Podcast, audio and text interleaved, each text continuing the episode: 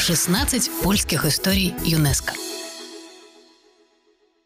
Привет, с вами Ольга Яковина, и вы слушаете подкаст «16 польских историй ЮНЕСКО», из которого узнаете о самых красивых, интересных и необычных уголках Польши, о которых мы знаем так мало, хотя и живем по соседству. Вот, например, слышали ли вы что-нибудь о ландшафтном парке Мужаковский в городе Ленкница?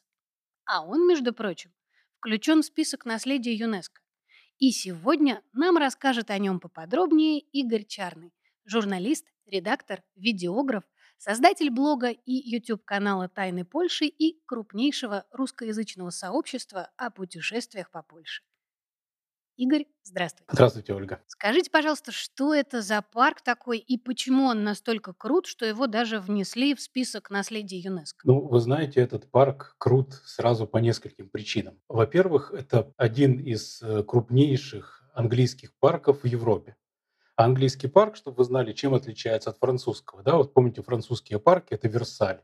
Это где все прямо, коротко пострижено, там, где прямо стриженные деревья, какие-то вот э, дорожки-лабиринты. Совершенно верно. То есть это парк, который символизирует то, как человек поработил природу. А английский, напротив, как человек с ней уживается, как он использует ее, так сказать, сильные стороны. И английский парк вообще на первый взгляд может показаться просто аккуратным лесом. Ага, то есть это просто вот дикие деревья, тропинки и, и все. Никаких тебе фонтанов, никаких тебе статуй. И совсем, вот понимаете, вот я приехал, припарковался, захожу, первое время я иду по лесу, пока вдруг не появляется рядом такая каменная скамеечка века 19. Вот я сажусь на эту скамеечку и вижу великолепный вид. То есть все рассчитано так, что есть специальные оптические оси, по которым открываются виды. Собственно, вот это огромный английский парк, 500 гектаров, польская сторона. 500 гектаров, господи боже. А 200 немецкая сторона. Больше, чем некоторые страны, мне В общем, да а немецкая сторона 200. И, собственно, и история, и трагичность этого парка, вот она как раз и, и привлекательность его как раз связана с тем, что он разрезан пополам. Это очень символичное место, то есть это место, где соединяются две культуры, где соединяется западная, условная западная и условная восточная Европы, и совсем другая энергетика. То, что вот он разделен двумя странами, это на протяжении десятилетий было, конечно, колоссальным недостатком этого парка потому что и польская часть была какое-то время заброшена, немецкая часть э, стала чем-то вроде э, грязелечебницы, там был дворец. Вот. А сейчас это вот единый комплекс, но по-прежнему э, через него проходит государственная граница, это придает ему какую-то вот, какую-то дополнительную энергетику, как мне кажется. Еще бы. А что это вообще за парк? Как он возник в этом месте? Как получилось, что он оказался и в Польше, и в Германии? И почему вдруг английский посреди Восточной Европы? История этого парка – это отдельная достаточно забавная тема. Возник он 1 а, мая 1815 года и создавался на протяжении трех десятилетий, в принципе, э, силами одного, так сказать, локомотива. Это был вот этот Герман фон э, Пюклер, э, прусский князь, который побывал в Англии, он был связан с созданием парков, и в Англии он как раз вдохновился этими вот английскими парками и загорелся идеей создать что-то подобное здесь. А здесь нельзя не сказать о его личной жизни, поскольку он черпал, так сказать, финансовые возможности в а, финансовых возможностях своей супруги, то есть он удачно женился на вдове, затем через какое-то время он с ней развелся, это был фиктивный развод, и отправился в Англию искать себе новую жену, у которой было бы Но приличное этом, состояние. А, кусок ее состояния эффективно он, в общем, все равно Он активно освоил, да, как раз при создании этого парка. Более того, он пытался привлечь новые средства, найдя себе новую супругу в Англии, но у него что-то не получилось, и он приехал из Англии всего лишь с новыми идеями для э, строительства этого парка. Э, через 30 лет, в 1845 году, он полностью уже разоренный, покинул эти места, уехал в другое место, и парком занимались уже совершенно э, другие люди. А он его сразу заложил уже вот таким огромным, да, то есть это был не какой-то вот гигантский а, парк, который ему хотелось вот маленькую Англию себе тут вот подстроить. Да, это был действительно, у него были очень высокие, большие амбиции. Он их описал впоследствии в книге, где как раз э, рассказано о его опыте а, создания этого парка. И он хотел сделать его очень большим. Э, я даже, мне попадались сведения, что он собрал жителей этого городка Мускау, им торжественно объявил о своих планах по созданию парка. Работы были, видимо, действительно очень масштабные, потому что есть сведения о том, как деревья перевозили на специальных тележках, как все это э, перекапывалось. Вот. Великая э, миграция деревьев. Да, совершенно верно. И, в, собственно, парк этот тем или иным успехом просуществовал до 1945 года. Очень сильно он пострадал в годы во время войны, потому что здесь рядом шли боевые действия. Даже есть деревья со следами от пуль, со следами от снарядов. До сих пор много расколотых деревьев. То есть парк довольно сильно пострадал, и после того, как он оказался в двух разных государствах после 1945 года, у него была очень противоречивая судьба. И с польской стороны это очень интересная часть парка находится, э, которая состоит из террас. То есть можно сначала прогуляться вдоль реки, вот прямо там сидят рыболовы, там отдыхают велосипедисты, там вид вот на этот, на немецкую сторону как раз видно эти столбики, крашенные в черно-желто-красные цвета, пограничные, и вид на прекрасный дворец. И потом можно не спеша подняться мимо беседок по тропинкам на следующий уровень, на следующую террасу, когда ты идешь по лесу, и вдруг перед тобой открывается вид на тот же самый дворец, но уже с большей высоты, и стоит каменная лавочка. Там как раз очень удобно для таких не очень внимательных граждан вот стоят эти лавочки в тех местах, где красивый вид. То есть всегда не ошибешься.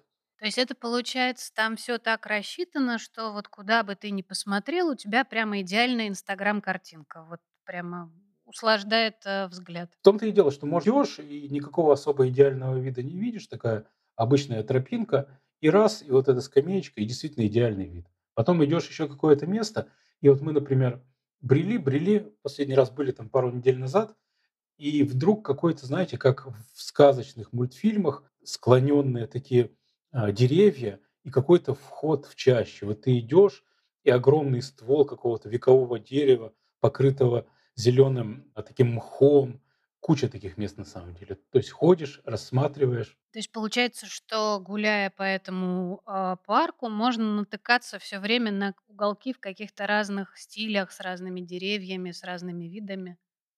Да, он, он именно так и создавался, и лучше на входе или заранее взять, скачать, посмотреть карту, потому что на самой карте, даже если взять только польскую сторону, порядка 20-30 объектов отмечено, где подробно написано на сайте парка, что там за места, что в них примечательного. А насколько большой парк? А, сколько можно по нему гулять? Э, дней, часов, э, недель? Сложно сказать. На мой взгляд, один день для того, чтобы все там обойти. У него действительно довольно большая территория. Скажите, пожалуйста, а что еще, а, кроме вот красивой природы, можно посмотреть в парке? Какие там достопримечательности? Достопримечательностью является сам парк, вот как комплекс природный. Скажите, пожалуйста, а живут ли там какие-нибудь а, звери, птицы а, в этом парке? Или э, это вот как-то не выделяется особенно? Звери, безусловно, живут, и это заметно.